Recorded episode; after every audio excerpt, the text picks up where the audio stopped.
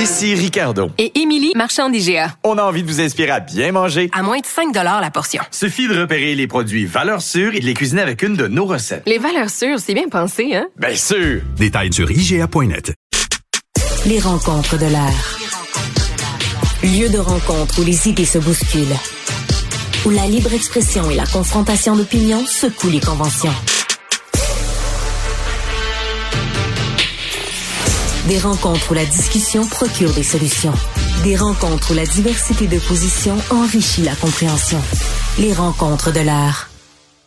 Alexandre Dubé est avec nous. Monsieur Dubé, bonjour. Salut Benoît. C'est vrai, c'est vrai, hein, les dossiers des personnes qui vivent avec un handicap, c'est tellement en bas de la liste dans les médias, en politique, mais partout, hein, on s'en sacre complètement. J'ai trouvé euh, Madame Linda Gauthier très éloquente. Très, très, très éloquente. C'est euh, c'est même dur à recevoir comme constat, mais en même temps, c'est tellement c'est tellement authentique. C'est un cri du cœur, c'est ce qu'elle vit. Euh, quand elle, quand elle dit, je me sens même euh, comme citoyenne de troisième ordre, que mon chien a plus de, de, de droits, de privilèges que moi. Et, elle a dit quelque chose aussi qui a attiré mon attention c'est que le, ah, le lobby des personnes handicapées, c'est pas aussi sexy que hmm. d'autres causes. Comme, euh, euh, on a beaucoup parlé des toilettes non genrées qui ont fait grand bruit, la question d'identité de genre. Tu pèses debout, tu assis. C'est important de savoir ça, Alex. Oui, toi, tu es très bon pour résumer des enjeux de société comme ça.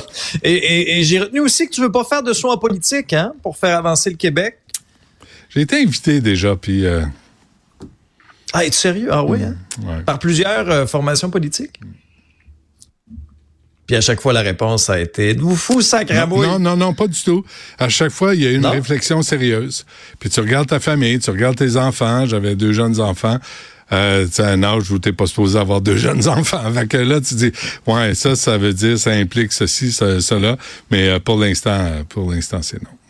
Toi, Alex, est-ce que ça? Je t'imagine en Scrum. Non, mais je t'imagine en Scrum d'un corridor. Là, autant où moi, j'ai toujours hâte de voir ce que Pierre Fitzgibbon va nous sortir comme déclaration. Hmm. je pense que je me serais trouvé un nouveau préféré avec toi. Ben, ben tu ris, mais euh, quand j'ai été viré de l'autre bar, là, chez les prix Nobel de la radio, euh, euh Sébastien Bovet de Radio-Canada m'avait écrit puis euh, il dit, euh, il y, a une rumeur qui dit que vous en venez en politique. Puis j'ai fait, mal, ça reste une rumeur pour l'instant.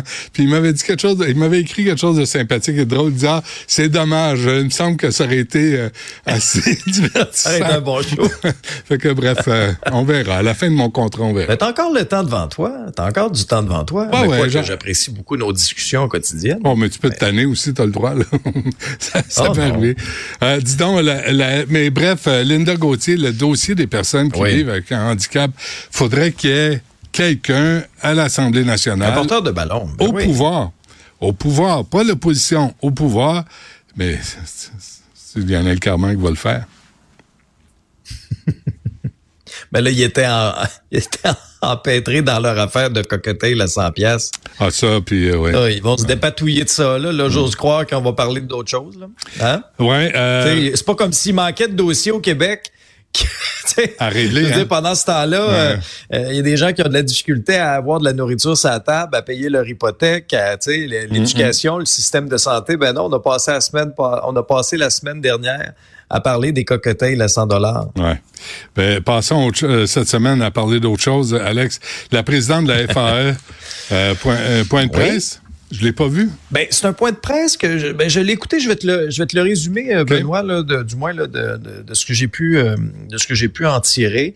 Euh, J'avais très hâte de voir ce point de presse là parce qu'il y a eu un vote quand même important là, à l'aube de la fin de semaine. Souviens-toi, c'était le dernier syndicat affilié à la FAE, celui de la Haute-Yamaska. On attendait les résultats.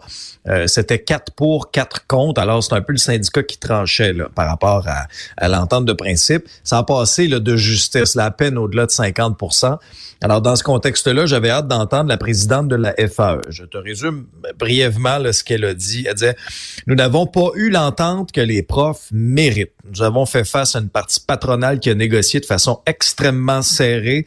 Nous n'avons pas pu aller aussi loin que nous aurions souhaité et on partait de très, très loin. Là où je suis un peu resté sur ma fin, Benoît, dans ce que j'ai, dans ce que j'ai vu, là. Puis il y aura peut-être un travail d'introspection qui sera fait au cours des prochaines instances, mais j'ai pas senti de grande remise en question, euh, tant sur la stratégie de la grève générale illimitée que moi, en toute franchise, j'ai questionné dès le départ. Euh, quand je comparais ce qui a été fait avec le Front commun, avec une espèce de gradation dans les moyens de pression, je trouvais que sur le plan stratégique, c'était peut-être plus intéressant que de sortir tout de suite l'arme nucléaire. là, je, mets des gros guillemets là mm.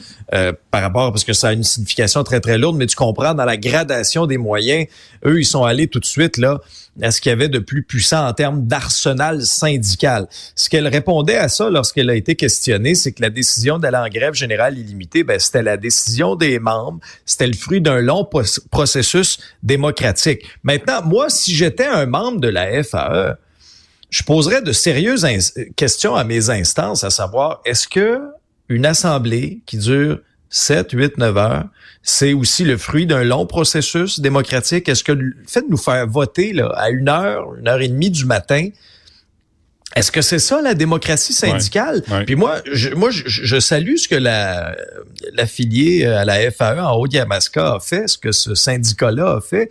Moi, je salue cette initiative-là de un peu de prolonger le moment de vote parce que ça a été là prolongé, ça a été extensionné jusqu'à jusqu'à vendredi pratiquement. Alors ça, moi, j'ai l'impression que si de l'extérieur, je regardais ça, puis je me disais, Benoît, pourquoi, OK, la haute Yamaska fait ça, mais dans les autres syndicats affiliés, pourquoi on gardait les membres comme ça euh, jusqu'à très, très tard dans, dans la nuit? Puis quand on entend aussi les commentaires de plusieurs enseignants dire, c'est un exemple qu'on a déjà donné à Cube aussi, de dire, lorsque vous allez voter aux élections provinciales, aux élections fédérales, il n'y a pas personne qui vous garde d'une salle, puis là, qui vous expose là, les programmes de chaque parti politique. Puis là, tant que tu n'as pas écouté la présentation jusqu'à la fin, tu peux pas voter. Mais non, c'est pas ça. Hmm. Chaque personne vote en fonction de ses convictions, puis c'est toujours bien de, de se préparer au maximum. Mais est-ce que cette réflexion-là sera réellement faite au sein de la FAE? En tout cas, j'ai hâte de voir. Puis le dernier point, Benoît, sur lequel j'attire ton attention, c'est sur le plan de rattrapage scolaire, sur la mobilisation des profs. On a vu là que d'un centre de service à l'autre, c'était très inégal. À certains endroits, il y a beaucoup de profs qui ont levé la main. Je vous rappelle que c'est le plan de Rainville de 300 millions, là, c'est sur une base volontaire. Donc, à certains endroits, il y a plusieurs profs qui ont levé la main. Ils vont être payés en temps supplémentaire. À d'autres endroits, c'était plus difficile d'aller en chercher. Euh, Madame Hubert a été questionnée là-dessus. Elle répondait Le plan a été présenté trop tard. C'est très long à avoir des réponses à mes questions.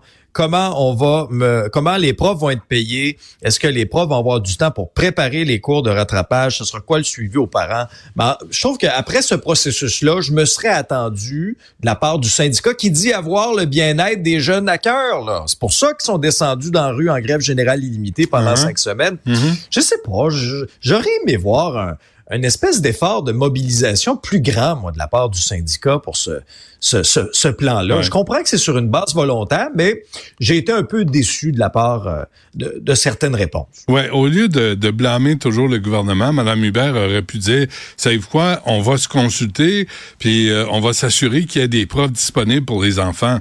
Parce que, comme tu dis, elles étaient là pour le bien des enfants, paraît-il. Mais là, c'est le temps là d'agir sur ces paroles-là. C'est pas fait. D'ailleurs, on attend toujours euh, le calcul de Mme Hubert. La FAE a mis combien en avocats devant les tribunaux pour, pour combattre la, loi 21? La loi 21. Hein? Il n'y avait pas de fonds de grève, mais il y avait de l'argent pour les avocats. Toujours euh, bizarre. Euh, nouveau stade olympique avec le cock ring de la place Ville-Marie, mesdames et messieurs. Ça va être spectaculaire. Eh, ton idée a pratiquement été retenue, Benoît, d'une structure un petit peu plus euh, légère, un peu moins lourde. Ben euh, mais euh, c'est c'est tout un chantier. là. C'est tout un chantier qui va s'échelonner là jusqu'en 2028. On a eu la, la présentation officielle. Là, je te résume ça. Je suis pas ingénieur, Benoît, mais quand même. 870 millions. 870 millions, c'est le, consortium Pomerlo Canam. Et euh, j'ai vu, euh, j'ai vu certaines photos. Bon, d'abord, ça va être une, une, toiture rigide, là, une espèce de, cercle de verre translucide. Puis ça, c'est intéressant parce que là, il va y avoir de la lumière qui va entrer à l'intérieur du stade olympique. Actuellement, c'est comme juste une toile bleue, là. Mais là, il va y avoir comme un puits de lumière en haut. Puis euh, l'anneau technique, ça c'est ce qui est autour, ce que tu as appelé le cock ring, c'est en béton avant. Mais là, il faut que ce soit plus léger. Ah, ça va être un tube d'acier. Ah, quand même. Ça va être un tube d'acier.